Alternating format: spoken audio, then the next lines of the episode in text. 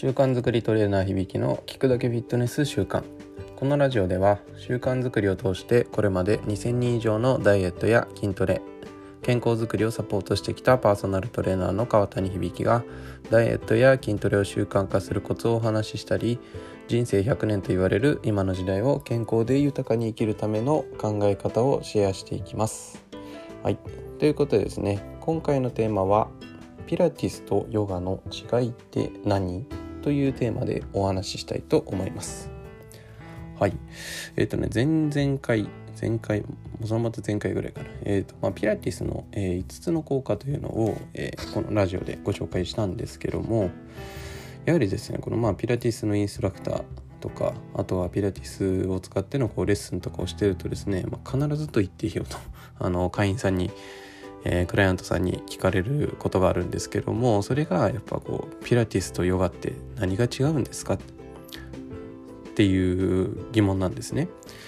実はですねまあこれ変わったにも正直この違いがあのあんまりよく分かってない状態であのピラティスの資格を取ってしまったんですね。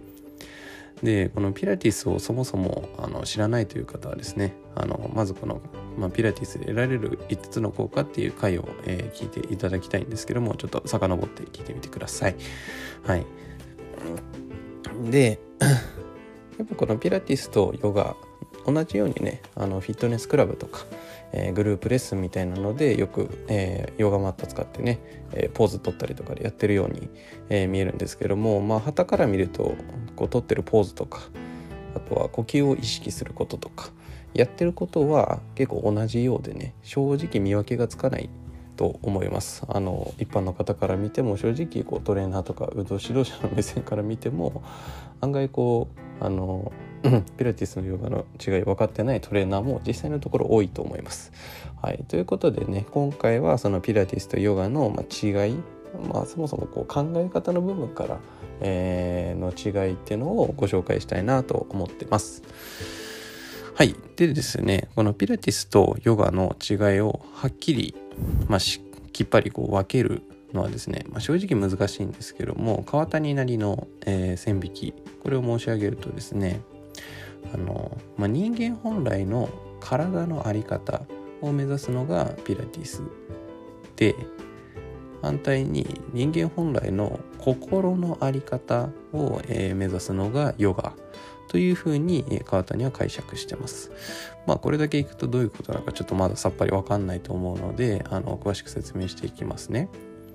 まずこのピラティスの本来の目的そもそものあの、まあ、発端目的っていうところは何なのかっていうところだと、えー、これはですね前の回でもご紹介したように、えー、ジョセフ・ピラティスさんというね、えー まあ、第一次世界大戦中のこう軍人の捕虜のリハビリテーションとか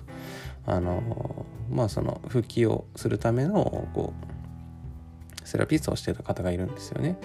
でまあその方が開発したんですけども本来の目的としてはその体のストレッチ筋力強化そして、バランス強化のためにデザインされたエクササイズと、えー、身体の動作法であると、えいうのが一応定義づけられてるんですね。でピラティスの本来の目的はというとこのコントロロジーという概念が、えー、まあ、主体にあります。つまり自分の体をいかにコントロールして自在に動かせるようにするかということを大事にしてるんですね。なのでピラリティスはこうそれこそ、まあ、人間本来がまず、まあ、赤ちゃんの時からとかあとはま動物的にこう人間が、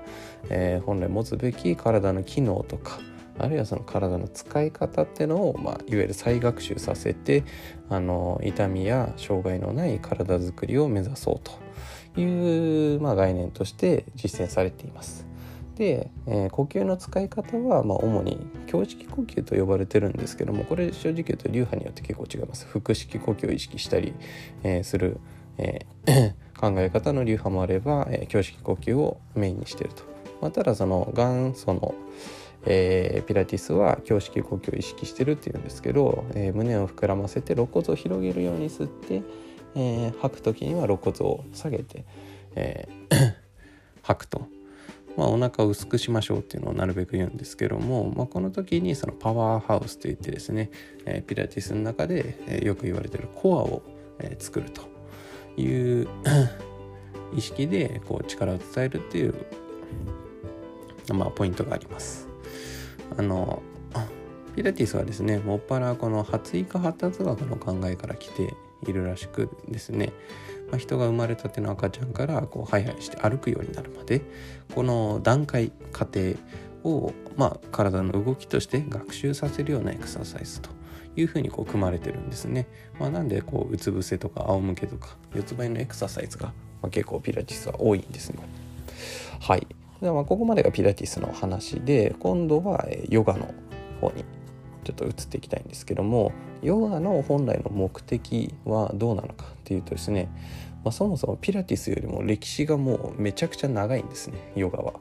あのだからピラティスはさっき言ったように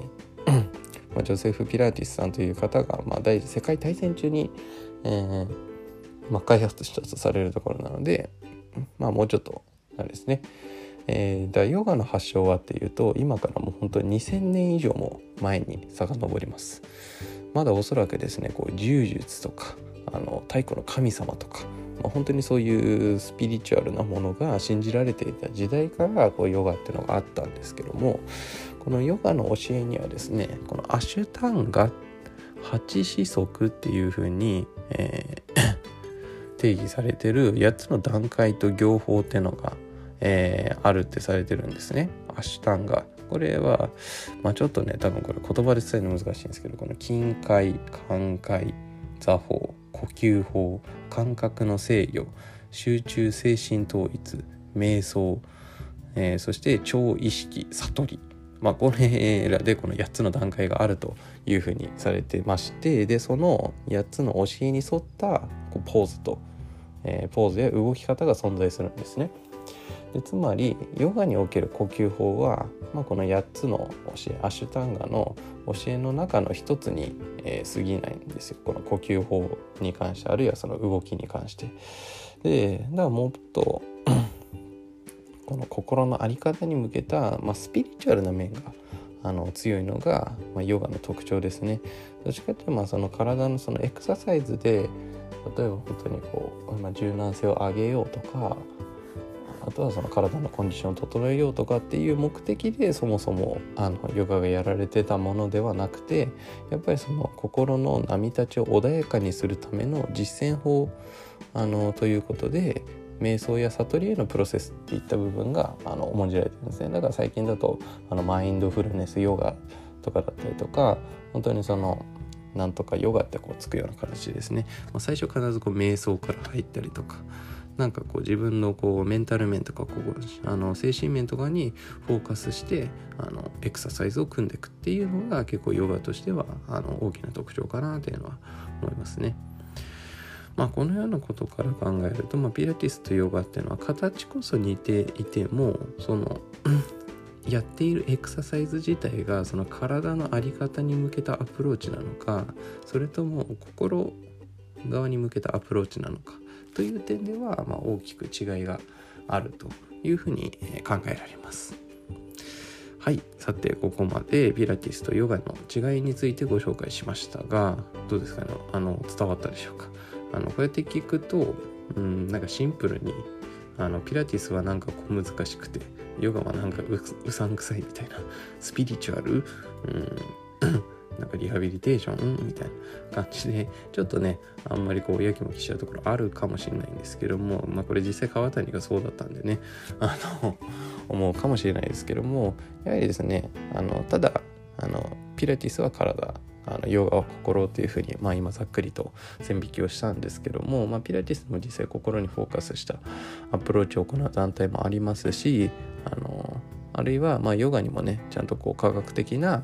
あのエビデンスにのっとって、えー、体にとって健康的な効果が証明されているものもしっかりあります。なのでそれこそあの今はねピラティスもヨガもさまざまな流派とかあの宗派これがまあ普及してるんですね。あの宗教団体ということではなくてあの、まあ、いろんなこう、まあ、インストラクターさんあるいはこうマスタートレーナーと呼ばれるような、まあ、ちゃんとこうピラティスをこうね、えーピラティスとかヨガそれぞれをこう自分なりのこうメソッド化させて、えー、普及させてる人たち。こういったのがいて、まあ、それぞれによってこうなんちゃらヨガなんちゃらヨガピラティスとかあのそういうふうにこうついて普及しているものがあります。なので まあ団体によってもね考え方とかアプローチかなり違ってくるようなんですね。でピラティスとヨガってどっちがいいのという質問されることあるんですけどもこれは正直はっきり言って、えー、お答えはできません。というか、まあ、ピラティスもいいしヨガもいいところはあるよということなんですね。まあやっぱりだからその人の目的によってあの変わってくるのかなとは思いますね。やっぱりこう体のバランスを調整したいとかもっとこう自分なりのこう体の使い方を磨きたいっていう場合だったらピラティスの方が合ってるかもしれないし、まあ、ヨガを通じて、まあ、体も ちゃんと整えていきたいけどまあちょっとこうねあのストレスを解消したいとかうん、まあなんかちょっとこうメンタリティーなところから自分の体の不調来てるんじゃないかなとか思う場合にはもしかしたらヨガでこう自分のあの考えとか流派に合ったものを選んだらそれが非常に効果が出るかもしれません。うん。まあ、それによって良さを発揮してくれるエクササイズっていうのが変わってくるんですね、まあ、その方の目的によって。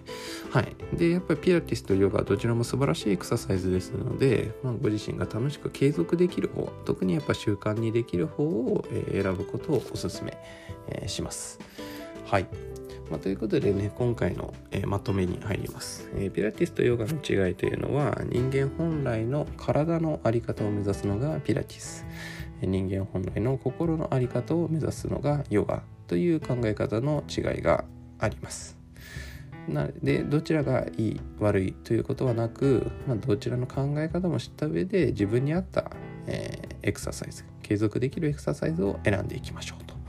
いうのが、えー、イメージですね。はいやっぱりですねあの、まあ、ピラティスもヨガも先ほど言ったように、まあ、どちらも素晴らしいエクササイズですのであのまあ、ぜひですねあの近くのところにピラティスとヨガどちらも受けられるものあのスタジオとかもしあったら、まあ、まずどっちも受けてみてねあの自分の肌感に合う方をあの継続してもらえればいいんじゃないかなと思います。はい、ということで今回は、えー、ピラティスとヨガの違いって何？というテーマでお話ししました。音声の他にダイエットや筋トレその他健康に関するコラムは川谷の公式ブログにもアップしておりますので興味がある方は是非 Google 検索などで川谷響と調べてみてください。では本日もお聴きいただきありがとうございました。